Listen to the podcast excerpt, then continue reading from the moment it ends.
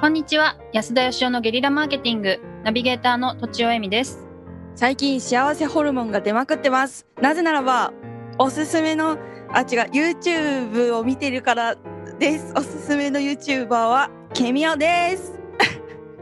安田義雄です。はいサルバカチャンネルじゃないのあごめんなさいそうだった ごめんなさいそれはマジでごめんなさいあそれテンション上がってるんだねすごいケミオのがもう本当にいい子でですね皆さんに見ていただきたいと思いましたえー、君おくん、ケケミオですケミオくん。それは何ですかおどわっちかというとちゃんお笑いちお笑いあえっ、ー、とお笑いですお笑い系えーなるほど。笑うと幸せホルモン出るらしいですもんね。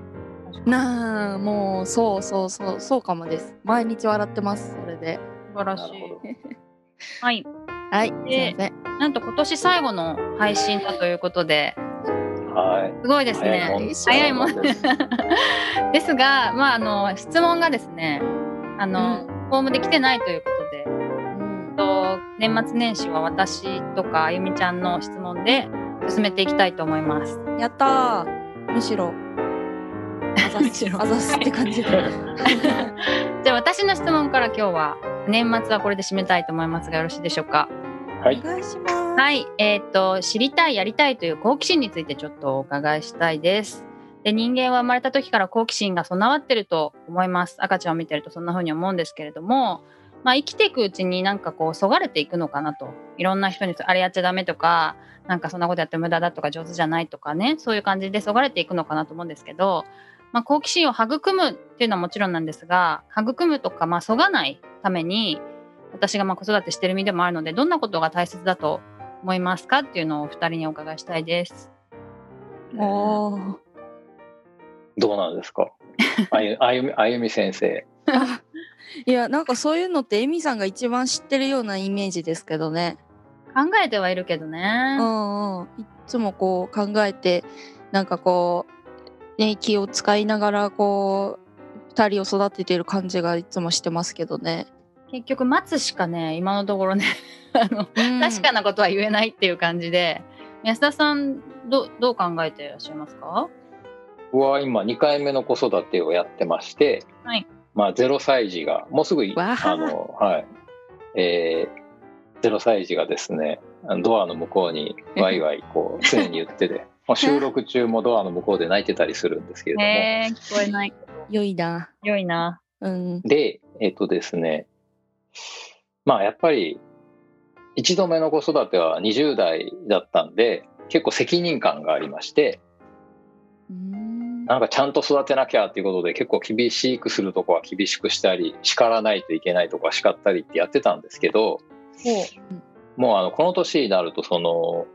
一つには自分も心変わりしちゃったというのもありあんまりなんか自分の善悪に自信がなくなってきましてうんやっぱり知らず知らずのうちに好奇心をこう抑えちゃうじゃないですか。と思いますそれを本当にすごく気にしてましてとにかくあの、彼がやることに一切のあの拒否しない否定しないっていうことをやってみようと思ってええあの命に関わることとかはさすがに止めると思うんですけど包丁で遊んでるとか言ったら止めると思うんですが命に関わること以外はもう止めないと。なんかものすごい重大な書類を持ち出して遊んでたらもうそれはそこに置いといた自分が悪いってことで、すごい。なんか無理やり取り上げるとか無理やりやめさせるっていうのを極力彼の初期の人生においてやらないようにし てます。おおなんかすごい神ですねなん かやっていやいやる全の然神じゃないです。すげえそれそれであの一つ発明したのはですね、はいあのとはいえすごい重要な書類とかだと困るじゃないですか。困ります。そういう時にあのそれを無理やり取り返すんではなくさらにその、えー彼の好奇心が強いものにバトンタッチさせるっていうですね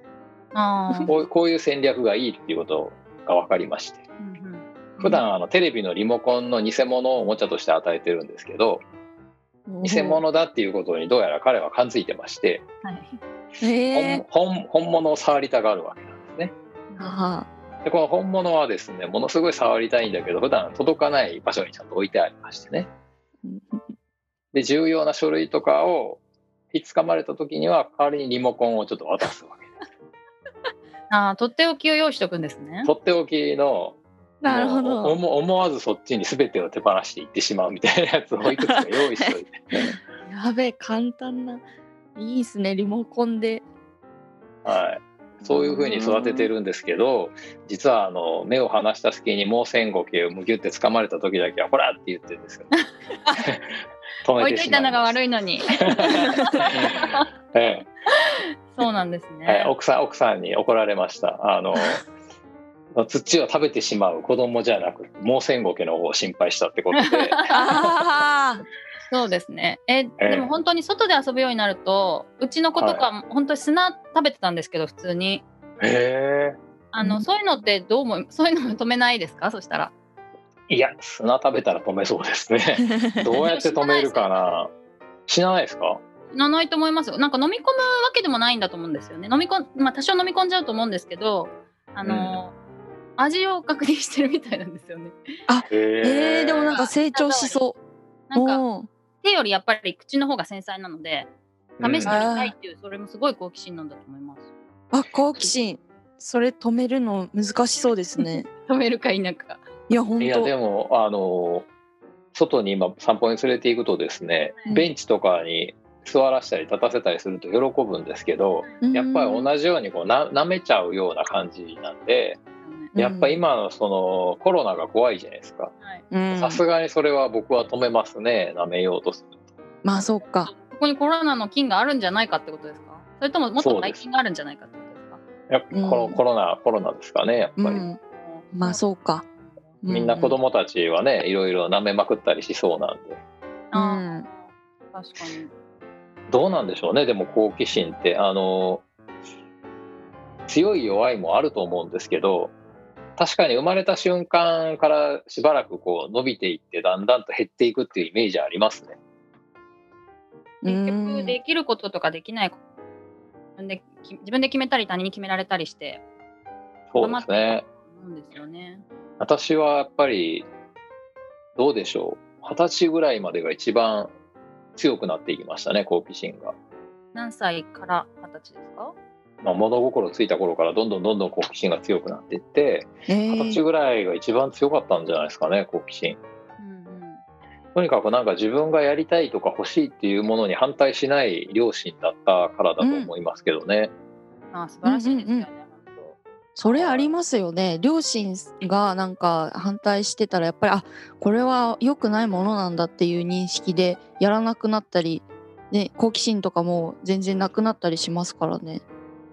まあもちろん親もそのなんて言うんでしょうその子供のためと思って良かれと思ってやるんだと思うんですけどうんだけどなんて言うんでしょう親の善悪の判断とかこれをやった方が子供のためじゃないかとかこれはやらせない方が子供のためじゃないかっていうこと自体がすでにこう枠があるじゃないですか。当はいうんそこにやっぱり知らず知らずのうちにはめ込んじゃうんだと思うんですよね。うそうですんね。だから何か子供のためなのかとかはあんま考えないようにしてますね。うんううんん無理やり何かをやらそうとも思わないし、やめさそうとも思わないという。はいはい。まあ、ただただこう、この子育て初めてなんで、その結果どうなるかはちょっとわかんないんですけど、 ええ、ロエの子供はすごいまともに育ちましたけど、もしかしたらとんでもない大人になっちゃうかもしれないですけど。あうんーまともにうんええうん好奇心なんか学ぶこととかも好奇心によって学ぶと思うんですよね。はい、でもこう学校でやっぱ強制されたりすると全くなくなっちゃったりとかするのでやっぱりあの興味ないことを無理やり学ばせるっていうのはやめた方がいいと思いますね。そうですよね。勉強が嫌いになったりするんで。うんうん。そこになんか興味を持たせるっていうのもなんか難しいなと思っててまあでもきっかけは与えてあげた方がいいんじゃないですか。まあ触れさせるってことはできますね。そこに 興味がも、そうで持つかは本人次第あかなとそうそういう意味ではもう全然褒めてほしいですね子供代表として言うならば。 いや、えらい大きな子 供ですね。できたことを褒めるのいやもう全部褒めてほしいです。あ失敗してもあ失敗しちゃったねやったねじゃあまた次もやろうみたいな感じで言ってほしいですね。肯定するって感じだよね。 はい、ということではい、本日はというか本年はうんおこういう終わり方になってしまそいうでまししたが、た。はい、はいどうも今年もありがとうございましたいやありがとうございありがとうましございまた。した本当に。本日も番組をお聞きいただきありがとうございました私たち3人でギブの実験室というオンラインサロンを始めることにしましたキャンプファイヤーファンクラブというサービスで募集をしていますので参加したい方はキャンプファイヤーで検索するか境目研究家安田義雄のホームページ安田義雄 .com からお申し込みください来週もお楽しみに